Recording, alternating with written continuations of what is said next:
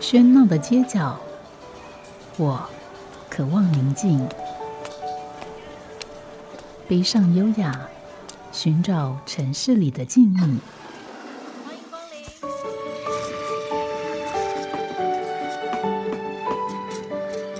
临。一杯拿铁问候，我们在书里相遇。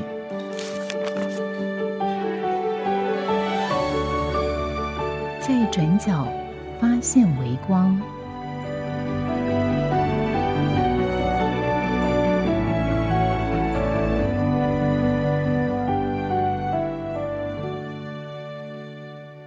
今天节目我们继续邀请到普里蓝城书房的黑妈，在上个礼拜其实已经呃跟他做了一小时的这个介绍，我想听众朋友大家也会觉得，哎，这家书店好像不太一样，因为但每一家书店都不一样，但每一家书店不一样的方式都各不 各不相同。那以蓝城书房来讲呢，还有这个出版，而且不仅是中文出版，还中英文出版这个小册子，另外还有一些呃这个导览的活动。除此之外啊，还除了这个书籍的。呃，陈列跟这个呃展售之外，还有提供餐食跟呃这个住宿，所以呢，就浓缩在它的英文的名称 Rest R E S T 呃 Rest 呃这个我们还是请黑妈介绍一下 Rest 这四个字到底代表什么？哎，大家好，我是蓝城书房的黑妈。那么这个 Rest 是就是读书、吃饭、睡觉跟旅行嘛，这就是呃我们的生活啊。那么其实我们。我觉得开，我觉得开一家书店啊，不光只是说，好去书店就只能看书啊，这件事情其实看书跟也是会累的啊。那你也会想要在看书的时候，也许会喝一杯咖啡，也许你会想要，也许你这次来不是想要看书，你只是想在有书的环境里面好好的休息一下。那么这些就是我们欢迎呃各地各从事，就是欢欢迎大家来到蓝城书房啊。那我们蓝城书房很适合一个人的旅行，因为你可以读书，然后你可以。就住在这边，对，你可以，你可以到处自己走走看看。对，单人房吗？哎，我们有双人房，也可以有单人。对，那我们这我们蓝城书房也很适合合家大小的旅行啊，就是说，哎，大家来这边有很多的活动可以参加，那么也可以就是说，哎，当大家有不同的兴趣的时候，也可以四散去做各自想要做的事情。嗯，而且其实普里的位置就是说要往山里面走，其实都还蛮方便的一个地方。嗯，我们南城书房心里想的未来的远大目标，就是大家来到这里不是为了要去日月潭，而是为了要来南城书房。但除了日月潭之外，然后也可以上山，可能往合欢山那边，其实都可以。那总之，我觉得就是说，我们有一个造访的理由，这不管这理由是一个把这个地方当成终点或者中中继点，来中间呃停下来看一看，我觉得都是很好的。那么呃，我们还是就这个英四个英文字来稍微再多介绍一点，这个关于阅读方面。那在蓝城书书房所所陈列的书，呃，我想一一方面跟这个当地的生态文史这些有有关，那会不会有比较主要你们感兴趣的？书类是文学吗？非文学吗？呃，其实其实就是蓝城书房，其实一个杂食性动物啊。它这个什么书大概都有，都有都会选一些。那像我们也有这个 science fiction 哈，就是科幻类的。那么也有推理小说类。那其实我们最多的其实是跟农业相关的，因为我们这边有非常多的青农。那么我们也欢迎就是大家对于农业相关的人会来到蓝城书房。另外，蓝蓝城书房也希望能够呃有这个就是对研究大埔里地。呃，就普里地方志相关的这这个人，他第一个想象的就是可以到蓝城书房来找，所以我们会很有这个意识的收集所有跟普里相关的这个这个。书籍都会把它留在这个书店里面。那么，我们当然在地文史作家，像潘强老师的作品，他的全套的书籍都会在我们那那里贩售。那么，像还有一些像像这个很有名的马华作家黄锦书老师，那他在普里住了二十几年，他是暨南大学中文系的教授。那他的书，包括在马来西亚的出版品，我们南城书房也会。有也会进书，这样这是比较特别。另外，我们也有从新加坡进，就是进来的这个刊物啊。那这个在台湾大概只有很少量的几家店啊贩售。那我们蓝城书房也有这样，这是比较特别的部分。那其他的话，大概就是好书，蓝城书房一定有。嗯，所以不过回到一个呃另外一个方式来看，就是说一个书的存在于一个书店里面，一定跟他的读者是有关系的。嗯，所以在这样来听，你们有些读者是当地的人。嗯特别是可能在当地的从事农作的人。可是农嗯从事农作的人需要看很多书吗？嗯。这个是一个好问题，我我我觉得所有人都需要看书啊。对对，但我说，比如说跟这个农作相关的，因为感觉起来哇，会不会很专业？就是呃，什么水稻这，这倒这倒不会，这倒不会，这倒不会。好比说，也也许像我们旁边就有这个这个国力合作社啊，那他们的就是呃友善的这个。耕作的放半米，那这个米在我们南城书房也也可以买得到。好，那么还有这个友善耕作的这个甘蔗，甘蔗的相关产品，在我们南城书房也可以买得到。那么我们南城书房就是以信誉这个名这个这个这个信任啊名名誉来保障，来提供给我们的这个消费者啊，说这他们的这个这个作物的这个这个产销履历。嗯，不过这个感觉起来，因为像上次我们其实提到，当黑妈在介绍你们所做的这个活动，我感觉哎，那好像这个是不是跟李明这个活动中心的角色有点重叠？那刚刚其实提到农作物的这个贩售。农产的贩售，贩售，那这个好像又跟农会又有一点重叠。那对，那因为你来到蓝城，那这些人就他们就住在蓝城。像我们在《蓝城有事》里面这本刊物里面，其实我们也提到友善耕作的建制的玉米田啊，啊，然后也提到就是呃，像我们那边友善耕作的这个这个百香果啊、柠檬啊，其实是就是在地支持社区小农的概念哈，就是社社区支持型农业的这这个这个概念。所以其实来到蓝城的的，如果你预约或什么，我们也可以提供。都有蓝城书房的话，我们也可以提供给您这些农产品。嗯，那另外在书籍的部分还提到刚才那个黄锦树老师的这个作品，那他当然是台湾呃很著名的作家，不过现在听起来好像他的作品在在蓝城书房会有相当完整的陈列，而这件事情不一定在台湾其他书店会看得到。对嗯，对，那这个表示就是说呃，这个书房跟暨南大学之间的关联。那当然，我觉得任何地方其实只要有一个大学，大概对对周遭的这个店家的样貌都会有一些不同的影响。那特特别，我觉得对于书店的影响大概是最大的。那我不知道在这个部分，呃，蓝城书房跟比如说暨南大学是会有什么样的一种呃连结的关系吗？嗯，蓝城书房其实是暨南大学的学习据点嘛，哈。那其实另外一家独立书店三里好像也是，哈。所以其实我们就是在一个在地方上经营的一个文化的据点。那么对大学来说，那他如果想要呃在做一些跟社区相关的事情的时候，其实书店是一个很好的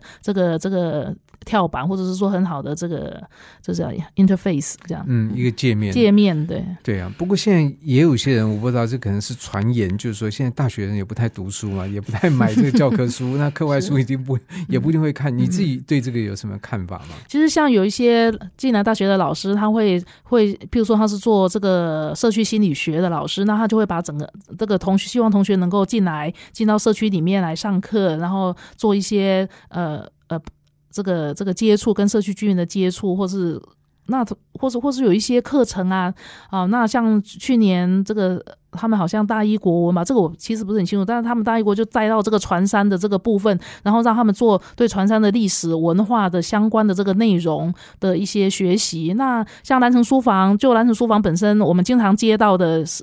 暨南大学的这个这个呃委托案，就是譬如说侨外生的认识社区的部分。那那么这个部分，因为我们就是双语都可以啊，所以在这一部分对他们来说就是非常的适合。嗯，所以这里我觉得也很好看到一个书店跟大学之间有一个有机的这个关联，因为有一些对于大从大学角度来看，它是呃可以做一个往外的延伸，但是呢，往往受限于很多的状况，它它不一定能够自己来做。但如果有个书店，特别是一个积极的书店，它往往就可以扮演这样的角色。那反过来说，书店有一个大学这这样的一个知识的呃量体来做支撑，那对于书店也会是一个蛮好的这个事情。特别对于整个书店，这不管书籍的陈列的品质这些等等，都会有很大的帮助。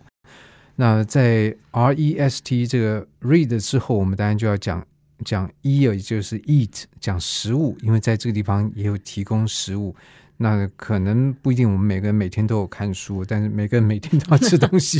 是 对，所以我我们的发现，其实胃是最好跟别人沟通的的的的焦点。是，对，那所以在呃蓝城所提供的食物上面，你们是怎么有什么概念或者什么方式来提供吗？是那蓝城书房的这个吃饮提供饮食的部分啊，其实在餐桌。大家当围着餐桌坐下来一起吃饭的时候，其实是大家最能够互相聊天、最开心的畅快的时候。那南城书房在提供这个餐饮，餐饮在结合这个书店的经营空间里面，基本上也是呃本着这样的心态，希望大家能够在一个很舒服、愉快的地方跟亲朋好友啊相聚，那么留下美好的回忆。嗯，那所以在这个因为有住嘛，是所以在蓝城是提供怎么样？早午晚三餐吗？对，基基本上我们就是我，不用我们，但是我们不是常备性的餐厅，所以我们现在呃是接受预约啊，预约的话要四个人以上，那么预约成功了以后，那我们才会出餐。嗯，所以呃，如果我今天要去这个吃到到这，哎，我我发现我我我现在十点，我这两点就会呃。十二点就会到，这样不行，这样不行，这样不行，一定要要要要提前，要提前，因为有一些食物的提多钱呢？提多钱，嗯，提的越早的话啊，越越早的话，那你的选择就越多。我可以预约明年的，也可以，这样你大概所有的这个菜单上面的东西你都吃得到。但是如果你好比说只有前一天才预约，那有一些可能它要腌制二十四小时的食物，那这些菜单你就吃不到。那么在安生书房是提供这个德式料理哈，就是德国的，对德德国的这个餐点。那么这个以后会不会改变是不知道，但是目前为止是这样，也就是说它是一个比较特别的啊，大家去那边那也有一些德国的啤酒啊，也有一些这个德国来的这个酒类这样子。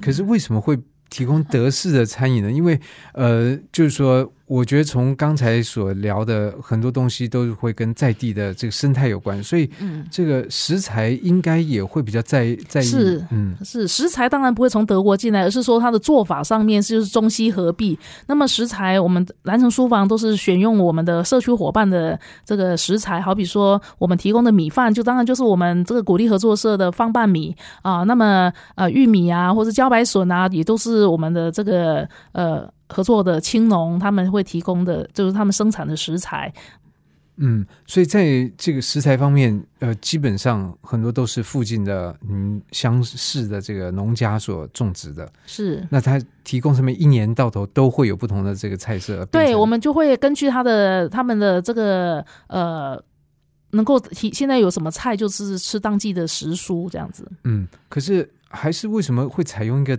德式的料理，我还是很好奇，这有什么？这可能就是蓝城书房的这个呃厨子吧。蓝城书房的这个大厨呢，我们通常就叫他蓝带主厨啊，哈，其实他就是蓝城代理主厨的缩写，叫蓝带主厨代理，所以有还正式的。所以，他到目前为止还没有正式的啊。我们也许在这个我们的二馆新建完成以后，会有真正的大厨出现啊。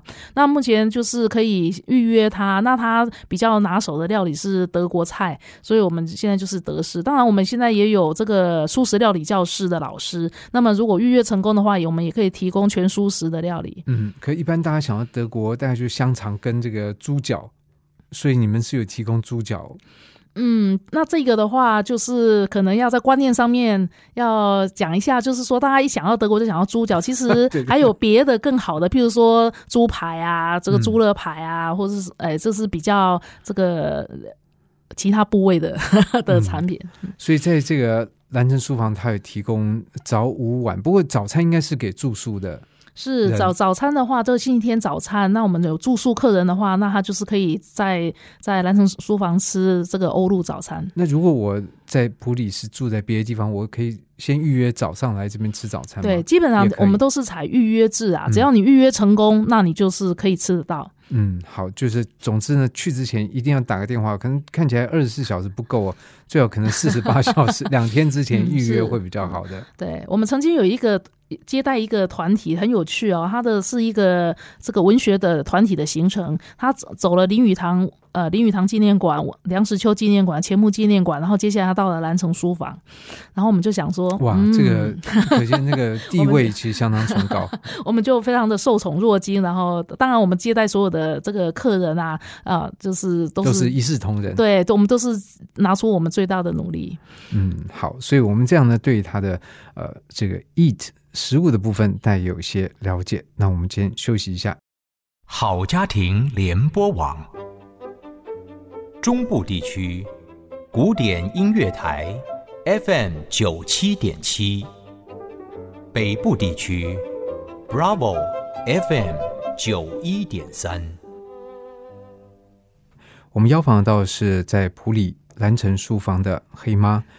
那在今天呢，我们刚才其实介绍了他的这个食物，也要再提醒的，在这边是提供了市场早午晚餐。不过早餐应该是给住宿的房客。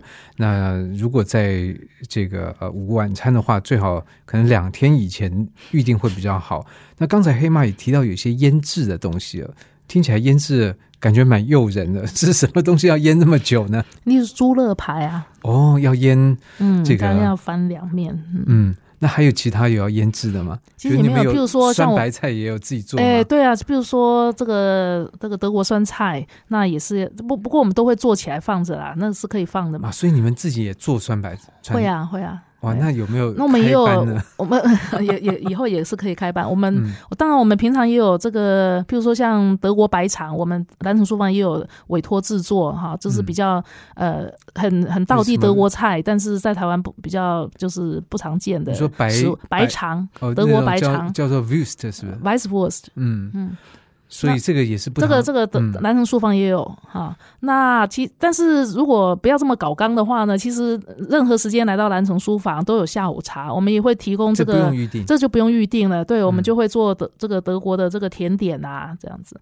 那我们那边也有一些在地食材，比如说种在南城的仙草，或者是我们那边最多的甘蔗汁。所以看起来，呃，这个。我觉得食物应该可以打动一些听众的心吧，可以在这边尝到一些不一样的这个这个食物。那在住的部分，你们也提供，就感觉好哇，有没有德国黑森林那种风格的住宿吗？没有，我我我我自己很喜欢旅行啊。那我经常觉得，有时候旅行拿着拿着。简单的行囊就出门哈，有有那种离家出走的感觉。所以一旦到了一个地方以后呢，居然有一个地方就是可以安顿我这个这个旅行上面很疲倦的身心啊。然后又从这个行囊里面掏出一本书来的时候，那就真是太开心不过了哈。就是就会就会感感觉上就是整个这个旅途上的疲惫就在那一刻啊，就是得到了这个疗愈哈。那那这个经常坐下来以后，也许诶想要出去走一走哈。如果有一些地方可以听一个，譬如说夏日的音乐会啊，草地的音乐会啊，这些就会更就太棒了啊！或是甚至有一个美好的庭园走一走，或是旁附近的这个场域啊，就是譬如说像在南城书房，他来到南城书房，其实南城本身就是一个很迷人的小。这个这个社区，那他走出去就可以看看到呃田自然田野风光，那也可以看到这个很有这个百年的老厝啊，所以我觉得在一个旅行当中，如果能够在这里这样子的地方住个一两晚，又有书读，又有好吃的东西吃，有的时候有讲座，有的时候有音乐会，那么平常。清晨的时候还可以去赏鸟，然后傍晚的时候可以到社区去走一走，都是一个很舒适的这个旅行的方式。嗯，所以我觉得这也是独立书店，但我们还是要说，就独立书店这件事，这这个名词是一个这是一个暂时的用法，因为它的定义很难很难去厘清。但不管怎么样，我们。这个不管怎么称呼这些书店，我想这样的书店它都有一个一个心意在里面，就是这个主人把自己认为他喜欢，然后他觉得好的东西来呃跟其他人一起分享。那以黑曼来讲，他喜欢旅行，他也很注重在旅行里面的这个歇脚，所以我想大家可以应该可以觉得，嗯，在这边休息应该可以有不同呃不不错的品质。在这个住宿上上面。是是是，那你刚刚也其实提到这个你喜欢旅行，我记得好像前两年有一本呃这个德国的片子，他好像中文把它翻成叫我出去一下什么之类的，就是对，哎，出门一下就就跑到八百公里，对，就跑到西班牙去朝圣去了。所以这个呃这个旅行，你不要说我出门一下就出门了很一下，所以我不知道对你来讲旅行代表什么样的意意义呢？因为我这样听，从很多地方都可以听出来，你对旅行是有一种。呃，一种爱好是啊，其实年轻的时候旅行啊，就经常就是要去看大山大海嘛，那就是要去看所有的博物馆啊，从阿姆斯特丹的这个国家博物馆到，当然就是什么巴黎、什么马赛、什么什么地方，大概全欧洲啊，就是就是所有的博物馆都要去把它看一遍了哈。那么。就走这些，但是慢慢的、慢慢的，后来呢，就会比较倾向于说，哎，也许就是去露个营啊，或者是去看看，比如说这个 Yosemite National Park 啊，看就是逛一逛、走一走，骑个脚踏车，甚至这个牵着牵牵着马走一走哈。那么。再过来一点呢，我就会觉得说，也许也许有时候我就到了一个乡镇里面啊，像这次我到这个汉堡北边啊，这个一个乡镇里面，诶，我就住了两三天。那么白天我就在他的镇里面走一走，它是好四呃六百年的这个小镇哈。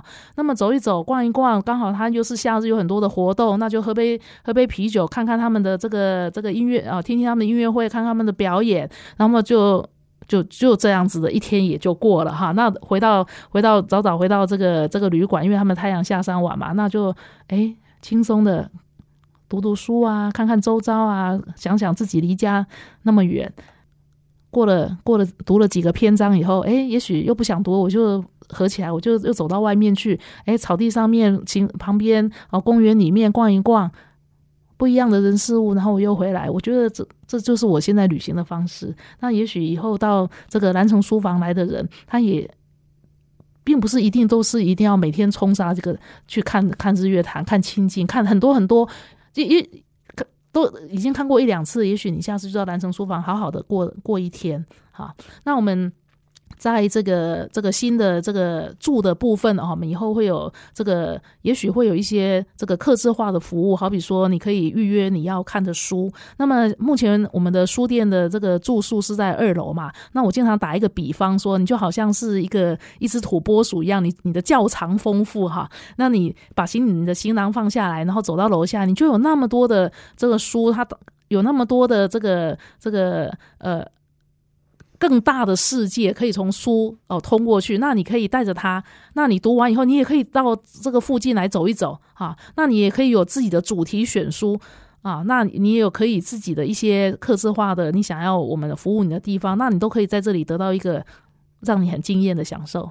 嗯，不过这样听起来，黑妈是一个第一个非常爱阅读，但这个也是爱旅行。二方面，在阅读方面，我觉得你应该算是一个重度阅读者。那可是问题就是说，这在我们其实，在介绍其他书店的时候，也会也会碰触到的状况，就是说，很多书店在现在他选择一个。多元化、多角化的这个经营，可是多角了之后呢，那就要问一个问题：它到底还算不算书店？书在里面的这个意义或比例到底是多少？那对于很多人来讲，他可能呃来到这边休息一天，他觉得啊很很很希望，然后能够尝一点不一样的食物也也很好。可是对于他就是说，你你有很多的书可以来选择，他不一定会。Appreciate 你的这样的费心安排会不会？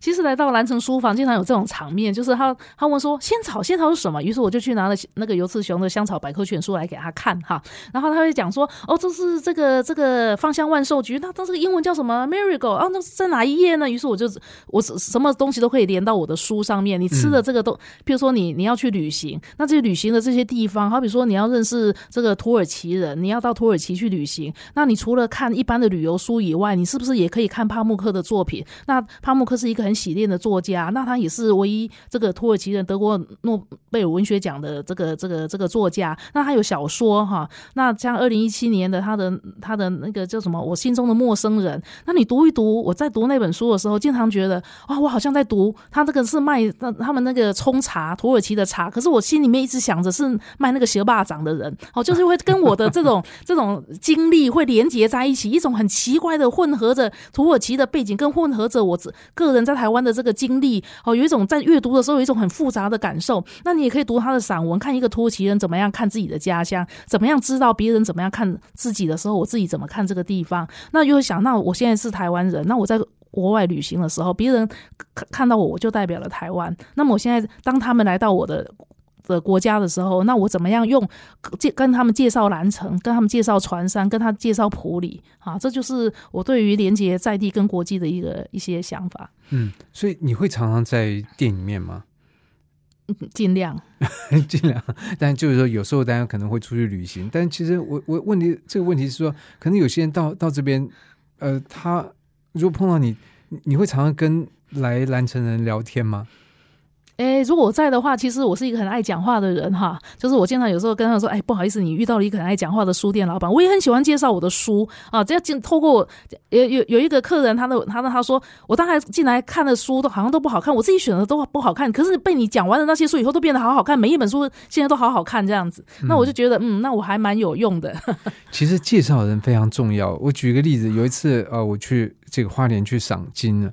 那其实我后来发现，事实上船的左右边。的海豚其实数量差不多的，但是有一边有一位太太，哇，非常兴奋，她只要看到就会就会叫哇，让别人就觉得好像她那边好像看到海豚比较 多，于是有些人可能就会移到那边去看，但会发现并没有比较多，所以这个介绍人其实非常重要。那如果大家到了这个蓝城书房，那看到这个黑妈的老板娘，我觉得跟她聊天，或许是这个旅程里面最有趣的一件事情。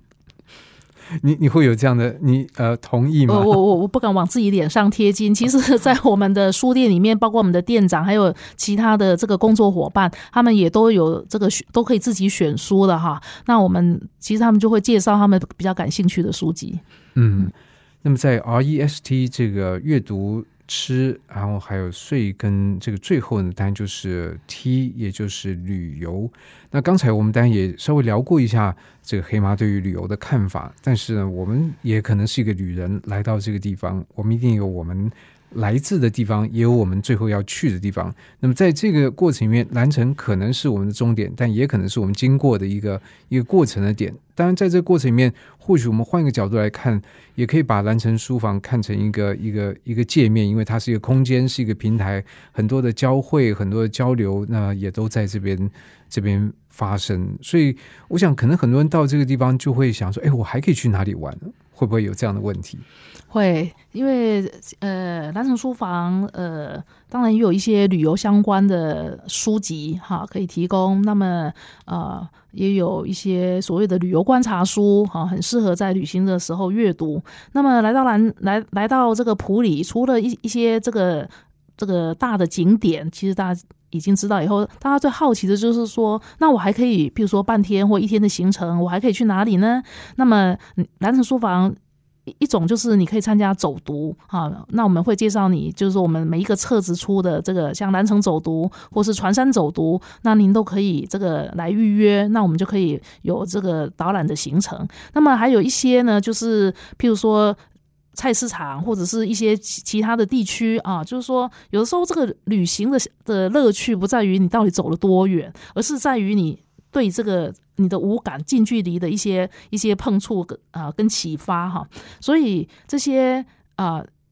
你也可以到蓝城书房来寻找，看看这时候是不是正正在有一些小旅行正在发生。那那么很多人也对这个农村的这个这个样貌哈产生就是一些一些问，就是说他很很好奇，现在台湾农村的样貌是怎么样？那么返乡是不是一定要种田呢？那如果不种田还可以做什么呢？那是不是有机会可以跟这当地的青年有一些啊是是农民或是非农民的这些的接触呢？那其实蓝城书房都是一个界面，你在你来到这里，我们。都很乐意提供您相关的资讯。嗯，不过我还是有点好奇，因为大家其实到普里都会想，哎，它离这个，比如说日月潭，那我不知道你在近距离看待日月潭，有你觉得如何呢？好，日月潭是一个很美的地方。那么，其实大家可以到这个象山游客中心去看一看啊，日月从呃。也可以在从在从那边骑脚踏车。那么，其实日月潭还有一些你可以参加的导览行程，好比说，你可以到这个社头大山，那它的萤火虫可以晚上看萤火虫啊，也可以参加这个青蛙的这个导览的行程。我觉得这都跟生态相关的这些行程都非常值得推荐。嗯，不过因为如果住在湖里的话，我觉得就会有个不一样的这个是说，跟有些外地的游客，他风尘仆仆到了日月潭，其实到的时间已经是可能白天。十点以后，是是是，但住在普里，感觉就有一个不一样的。你你近距离，说不定可以在没有人的地时候去。你有你有这样去？对，那我会建议，如果都已经进到普里盆地的话，那就是上虎头山去看夜景，因为很少有一个地方是像普里盆地这样啊，你就是可以上到虎头山，就可以看到几乎整个普里盆地。嗯，那所以这个一般人听到这样就觉得哎很满足，我我就可以有地方可以去。请他对，去玩。是是，嗯，那所以在这个过程里面，呃，这个你们会有一个一个大概的想法，说，哎，那你们会建议别人在这个普里，如果说来到蓝城书房，他他做一个几天的旅行，是一个比较合适的长度。呃，其实深度旅行啊啊，就是看。呃，我们其实也有一些，譬如说，针对于每个，譬如说葛哈乌族啊，或者是巴仔族，他们有一些过年的一些文化的祭典啊，好、这些也是值得大家就是去参与的，因为它会跟你平常的生活不一样。现在他们的过年是十一月，十一月、嗯哇，那就是刚过没有多久，所以要等就要等到明年的十一月。，对，嗯，那所以呃，你你会觉得大概在这个地方有多久的停留是一个比较好的？就是在区吗？就嗯，比如说来到蓝城的话，两天、三天或者其实我觉得这些都是可以安排的嗯，啊。不过也是看，因为旅行事实上就是大家一方面自己的总希望待得久一点，但是也会 受到很多的限制，是所以嗯但是总希望说，如果要有一个有品质的来到蓝城、来到普里的这个旅游，你会觉得安排个几天是一个建议的概念。我想三天两夜或者两天一夜都是很 OK 啊。嗯，所以总之是一个呃不用太大的就小旅行，那也可以得到呃一些充分的休息跟充分的感知。今天节目非常感谢蓝城书房的黑妈来到节目里面跟我们来聊这家书店，谢谢。嗯、也谢谢主持人，谢谢大家。